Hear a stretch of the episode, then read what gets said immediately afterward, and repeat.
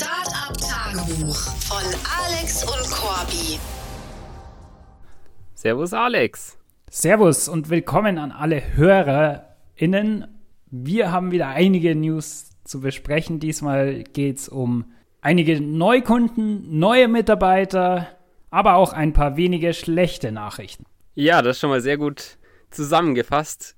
Fangen wir doch gleich mal mit den guten Nachrichten an, denn es hat ein neuer Kunde, nämlich DYDX, den auch ein paar Leute von euch kennen könnten, auf unseren Paid-Plan gewechselt für ganze 350 Euro pro Monat. Das ist auch wieder ein sehr guter Win, denn auch die waren wieder mal so ein Kandidat, mit denen wir schon vor sechs Monaten mal in Kontakt waren und dann vor drei Monaten auch schon geschafft haben, dass sie unser Produkt mal ausprobieren. Aber auch danach hat sich es nochmal sehr krass hingezogen und es kam nicht extrem viel Traffic auf deren Server und sie hatten jetzt nicht den größten Need. Trotzdem wurde es jetzt vor wenigen Wochen wieder mal ein bisschen mehr und sie bereiten sich jetzt auch auf den nächsten Launch wieder vor. Aus dem Grund hatten wir dann ein bisschen mehr wieder die Diskussion angefangen Richtung Pricing. Sie wurden mehr responsive und tatsächlich haben wir uns ja dann auch vor zwei Wochen in Paris persönlich getroffen, um einen Kaffee zu trinken. Und da gab es ja auch die witzige Story von der Party, zu der sie uns VIP-Einladungen geschickt haben. Wer das noch nicht gehört hat, gerne nochmal in die vorletzte Folge reinhören. Aber das hat wieder mal extrem geholfen und sich sehr gut angefühlt, diesen persönlichen Touch dabei zu haben, sich mal persönlich kennenzulernen. Da ist dann doch nochmal diese ganze Kundenbeziehung auf einem anderen Level.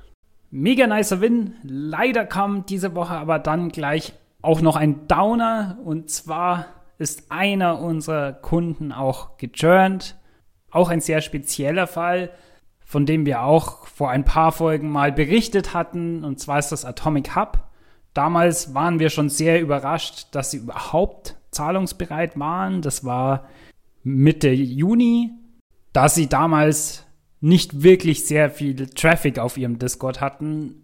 Aber der Community Manager war einfach sehr von unserem Tool überzeugt, fand es super cool, dass das ihm ein bisschen Arbeit abnimmt und wahrscheinlich generiert es natürlich auch diesen monetären Wert, den sie für das Produkt zahlen. Ich glaube, die waren auch auf unserem kleinsten Plan, also bei 149 Euro im Monat. Allerdings hatten wir damals einen großen Fehler gemacht und zwar, als sie dann die Subscription auf Stripe abgeschlossen haben, haben wir sie auf unserem System nicht als zahlenden Kunden markiert. Das heißt, der Bot hat bei ihnen einfach zwei Wochen lang gar nicht mehr geantwortet. Und das fiel uns auch erst auf, als sie uns benachrichtigt haben, was natürlich sehr unprofessionell von uns ist und wirklich kein gutes Bild abgibt.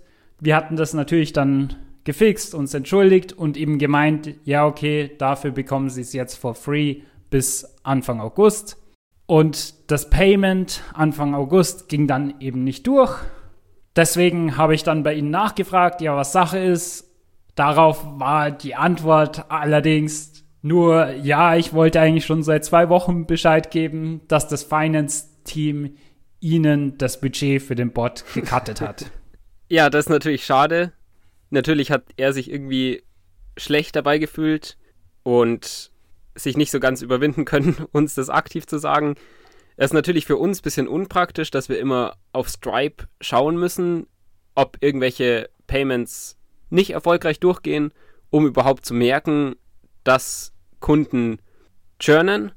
Ist natürlich schade jetzt. In dem Fall, glaube ich, der erste Kunde, der uns dann auch aktiv respondet, dass quasi bei ihnen das Budget gecuttet wurde und sie aktiv jetzt erstmal nicht mehr subscriben. Aber auch sowas gehört natürlich dazu. Und mit dem zusätzlichen Win, den wir diese Woche gemacht haben, mit DYDX, ist es ja auch völlig in Ordnung. Außerdem wurden wir ja auch wieder um 10.000 Dollar reicher. Wie kam es denn dazu, Corby?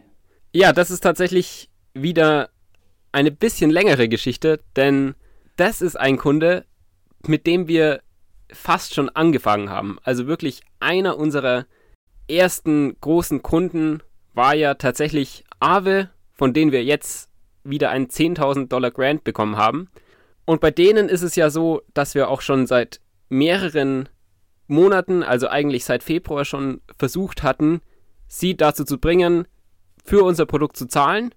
Tatsächlich ist es da aber ziemlich kompliziert, dadurch, dass es zum einen die Aave Grants DAO gibt, also eine Decentralized Autonomous Organization, bei der nicht eine Person kurz die Entscheidung machen kann, dass jetzt für unser Produkt zum Beispiel Geld ausgegeben wird. Zusätzlich gibt es aber noch die Aave Companies, die dafür zuständig sind, das Ökosystem dort zu fördern. Und die bezahlen zum Beispiel auch die Moderatoren im Discord. Aus dem Grund hatten wir gehofft, dass auch die Aave Companies für unser Tool bezahlen können. Aber das haben wir länger versucht und sind da nie auf erfolgreiche Antworten gestoßen. Also da wurden wir tatsächlich immer nur weitergeleitet, dass wir uns doch für einen Grant bewerben sollen bei der Aave Grants DAO. Für uns hat das tatsächlich den Nachteil, dass wir uns dann natürlich nicht so ganz sicher sein können, dass es ein Recurring Revenue ist und wir uns jedes Mal wieder auf so ein Grant bewerben müssen. Wir hatten ja auch schon Ende letzten Jahres 10.000 Dollar einmal bekommen, als wir uns für ein Grant dort beworben haben. Dort war es noch mehr geframed als Partnerschaft und Entwicklung unseres Produkts. Jetzt wollten wir vor allem, um auch besser voraussagen zu können, wie oft wir so einen Grant bekommen könnten, mal direkt die Bewerbung so machen, dass wir sagen, okay, wir verlangen jetzt quasi 10.000 Dollar dafür, dass unser Produkt in dem Aave Community Discord für zwölf Monate läuft. Das heißt, wir haben das sehr klar in der Bewerbung so formuliert. Damit ist es auch für uns sehr klar, dass es dann im Endeffekt so 800 Dollar pro Monat sind für den Kunden.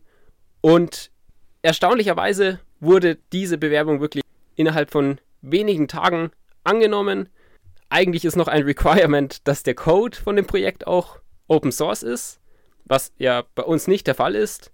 Aber dort musste man auch den GitHub-Link erst im zweiten Schritt ausfüllen, nachdem man schon angenommen wurde und wurde dann automatisiert zu dem Payment Cycle hinzugefügt und hat damit das Geld erhalten. Ja, ist auf alle Fälle super gut, da ein bisschen mehr die Sicherheit zu haben, okay, wie viel ist der Kunde wirklich wert für uns, wie viel Revenue bekommen wir von dem Kunden. Was auch noch ganz lustig war, ist, dass sie uns diese 10.000 Dollar natürlich nicht einfach in Dollar gegeben haben, sondern in ihren eigenen Aave-Token. Der ist natürlich wie sehr viele Crypto-Tokens sehr volatil, deswegen wollten wir den natürlich auch so schnell wie möglich umwandeln in einen Stablecoin, also einen Token, der immer so viel wert ist wie der Dollar. Und immerhin, nachdem wir das Ganze umgewandelt haben, war es tatsächlich nochmal 100 Dollar mehr wert. So mag man das doch. Ja, was daran auch ganz gut ist, dass wir eine Multisig quasi haben als Business Wallet. Das heißt, es müssen immer mehrere Wallets zustimmen zu den Transaktionen. Und auch Teil von unserem Investment ist ja in Krypto gekommen. Das sind jetzt keine großen Mengen, aber trotzdem so, dass es natürlich dumm wäre, wenn man da keinen Zugriff darauf hätte. Und bisher hatten wir tatsächlich noch keine Testtransaktionen mit diesem Konto gemacht. Das heißt, wir waren uns gar nicht so 100% sicher, ob wir auch wirklich, falls wir mal das Geld brauchen, Zugriff darauf haben. Und dafür war das jetzt auch eine sehr gute Gelegenheit, die uns quasi dazu gezwungen hat, das mal auszuprobieren, damit Interaktionen zu machen. Also in dem Fall jetzt einen Swap. Und es ist sehr gut zu wissen einfach, dass das funktioniert. Auch damit wir für zukünftige potenzielle Crypto-Payments diese Adresse weiterhin angeben können. Eine weitere richtig große Nachricht diese Woche gibt's, nämlich haben wir unseren neuen Sales- und Marketing-Manager, Sayed Ali, onboarded. Und dafür ist er für die ersten zwei Wochen bei uns zur Einarbeitung jetzt schon mal nach München gekommen. Mega geil, endlich wieder Unterstützung auf der Business-Seite zu bekommen. Darauf habe ich mich ja wirklich schon sehr gefreut. Super hilfreich auch, dass er wirklich gleich mal nach München kam fürs Onboarding. Das lief auch super gut, haben wir wirklich viel Zeit zusammen verbracht, Ali und ich, um einfach möglichst viele Prozesse und Aufgaben an ihn schon mal zu übergeben. Es hatte sich ja auch jetzt in der Zeit, vor allem als unser letzter Mitarbeiter aufgehört hatte und wir jetzt noch einen neuen gesucht haben, sehr, sehr viel angehäuft auf der Sales-Seite. Also es waren über 100 Tasks in unserem CRM, die rot waren, weil ihre Deadline eigentlich schon abgelaufen ist. Also das ist vor allem viel, dass man an Kunden wieder nochmal eine Nachricht schreibt, um sie auf unser Produkt aufmerksam zu machen oder um zu schauen, ja, wie es für sie funktioniert, um sie zu zahlenden Kunden zu konvertieren und so weiter und so fort. Natürlich habe ich versucht, so viel wie möglich davon schon zu machen. Und für die wichtigsten Kunden habe ich natürlich auch diese Tasks gemacht, aber trotzdem sind eben sehr viele Sachen liegen geblieben in der Zeit. Aber jetzt haben wir diese Unterstützung und wir haben es tatsächlich auch geschafft, in dieser ersten Woche schon all diese 100 Tasks abzuschließen und auf Null zu kommen. Das heißt, da sind wir jetzt immerhin schon mal wieder so weit, dass nur noch das, was neu reinkommt, wieder mit dazukommt, was natürlich schon mal super gut ist. Allerdings haben sich auch noch 200 E-Mails von neuen Kontakten, die sich auf unserer Website angemeldet haben, angesammelt. Das heißt, das nächste Ziel ist, die auch noch abzuarbeiten, was ich aber auch erwarte, dass wir das innerhalb der nächsten Woche schaffen, weil es wirklich super läuft. Ali hat auch schon das erste Kundenmeeting komplett selbst ausgemacht und auch sehr erfolgreich durchgeführt. Also da können wir wirklich super zufrieden sein mit dem Hire bis jetzt. Und ich freue mich in den nächsten Monaten mit ihm zusammen das Ganze weiter hoch zu skalieren. Tatsächlich hat auch von meiner Perspektive aus das Onboarding sehr gut geklappt. Auf der einen Seite hat Ali, glaube ich, sehr schnell ein Gefühl für den Sales-Prozess bekommen und auch für unser Produkt, wie er das den Leuten anpassen kann. Auch am ersten Tag hatten wir direkt drei Discovery Calls mit neuen Customers, was ihm natürlich sehr hilft, gleich mal ein Gefühl dafür zu bekommen, was wir normalerweise in diesen Calls so sagen, was die Kunden so fragen, wie sie vielleicht auch auf Preise reagieren. Und da war er ja auch sehr überrascht, wie offen die Leute immer sind. Also das ist ja wirklich ja, ein sehr, eine sehr positive Eigenschaft, die vor allem im Kryptobereich ist, aber auch dadurch, dass wir einfach ein ziemlich cooles Produkt haben, das sehr gut in den Hype von AI reinpasst. Ja, und uns fällt das ja schon gar nicht mehr wirklich auf, weil wir es schon so ein bisschen gewohnt sind, aber es ist halt echt krass, wie positiv unsere Kunden eingestellt sind in Bezug auf unser Produkt. Ja, vor allem, wenn man das mal vergleicht mit früheren Cold Calls aus der Chemieindustrie, würde ich sagen. Stimmt, oh Gott. Erinnere mich nicht, Corby.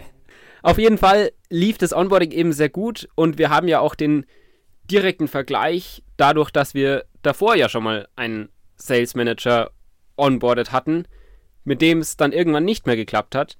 Und da muss man schon wirklich sagen, es hilft sehr stark, dass jetzt gerade schon ein guter Sales-Prozess existiert. Auch du, Alex, sehr genau im Kopf hast, wie läuft es aktuell. Wir haben sehr viel Erfahrung von dem Konvertieren mit Kunden. Das heißt, wir haben viel bessere Richtlinien und mehr Confidence, die wir irgendwie mitbringen können. Während das ja beim ersten Mal noch so war, dass noch nicht mal das CRM aufgesetzt war, wir nicht wussten, mit welchen Preisen wir reingehen sollen. Und das macht das Ganze natürlich nochmal deutlich einfacher für den Mitarbeiter dann auch, sich einzuarbeiten. Ja, also sehr positiv auf der Business-Seite. Er wird dann auch tatsächlich ein bisschen Marketing mit übernehmen. Das heißt, da bin ich auch schon super gespannt und freue mich auch, dass wir endlich es schaffen werden, ein bisschen Content rauszupushen. Wie das alles weiterläuft, werden wir natürlich berichten. Aber das ist natürlich nur die Business-Seite. Auf der Product-Seite brauchen wir ja auch Unterstützung. Wie sieht's denn da aus, Corby? Glücklicherweise fängt ja, wie wir schon erwähnt haben, ab Mitte August ein weiterer Backend-Engineer an. Das heißt, da wird es nach kurzem Onboarding dann auch nochmal deutlich mehr Unterstützung geben. Bin ich auch gespannt, wie das wird, weil das ja dann der erste Mitarbeiter ist, den ich managen werde. Und auf dieser Suche nach dem Engineer hatten wir ja auch schon früher einen Backend-Engineer gefunden, dem wir auch ein Offer gemacht haben, das er tatsächlich akzeptiert hatte. Allerdings wartet der mittlerweile jetzt schon seit zehn Wochen auf den Termin bei der Botschaft in der Türkei. Erwartet sind eigentlich zwei Monate, das heißt, er ist da schon ein bisschen drüber. Gleichzeitig werden da natürlich aktuell auch sehr viele Anträge gestellt. Aber es ist auf jeden Fall noch geplant, dass wir ihn dann auch als Teamverstärkung bekommen, sobald die ganzen Bürokratiesachen erledigt sind.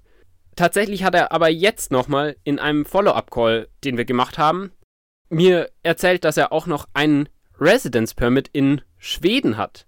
Denn dort hatte er sich tatsächlich bei einer Beratung beworben, die aber erst dafür gesorgt hat, dass er ein Residence Permit bekommt und erst dann nach Projekten, an denen er arbeiten kann, schauen wollte. Und er hat quasi so weit den Prozess mitgemacht, dass er den Residence Permit in Schweden bekommen hat. Dann aber gemeint, ja, er ist jetzt eigentlich doch nicht interessiert an Projekten, weil er dann auch eben unser Angebot bekommen hat. Das öffnet aber nochmal natürlich eine ganz neue Möglichkeit, denn potenziell kann er sich auch aus Schweden auf das Visum in Deutschland bewerben. Und das könnte natürlich deutlich schneller gehen als jetzt aus der Türkei. Das heißt, dafür waren wir nochmal sehr viel in Kontakt mit unserem Anwalt, der versucht hat, da was rauszufinden, auch mit den entsprechenden Behörden telefoniert hat, wir sind jetzt auch nochmal dabei rauszufinden, wie wir den aktuellen Prozess vielleicht beschleunigen können. Von unserer Seite, damit das bei der Embassy dann entsprechend in der Türkei schneller läuft.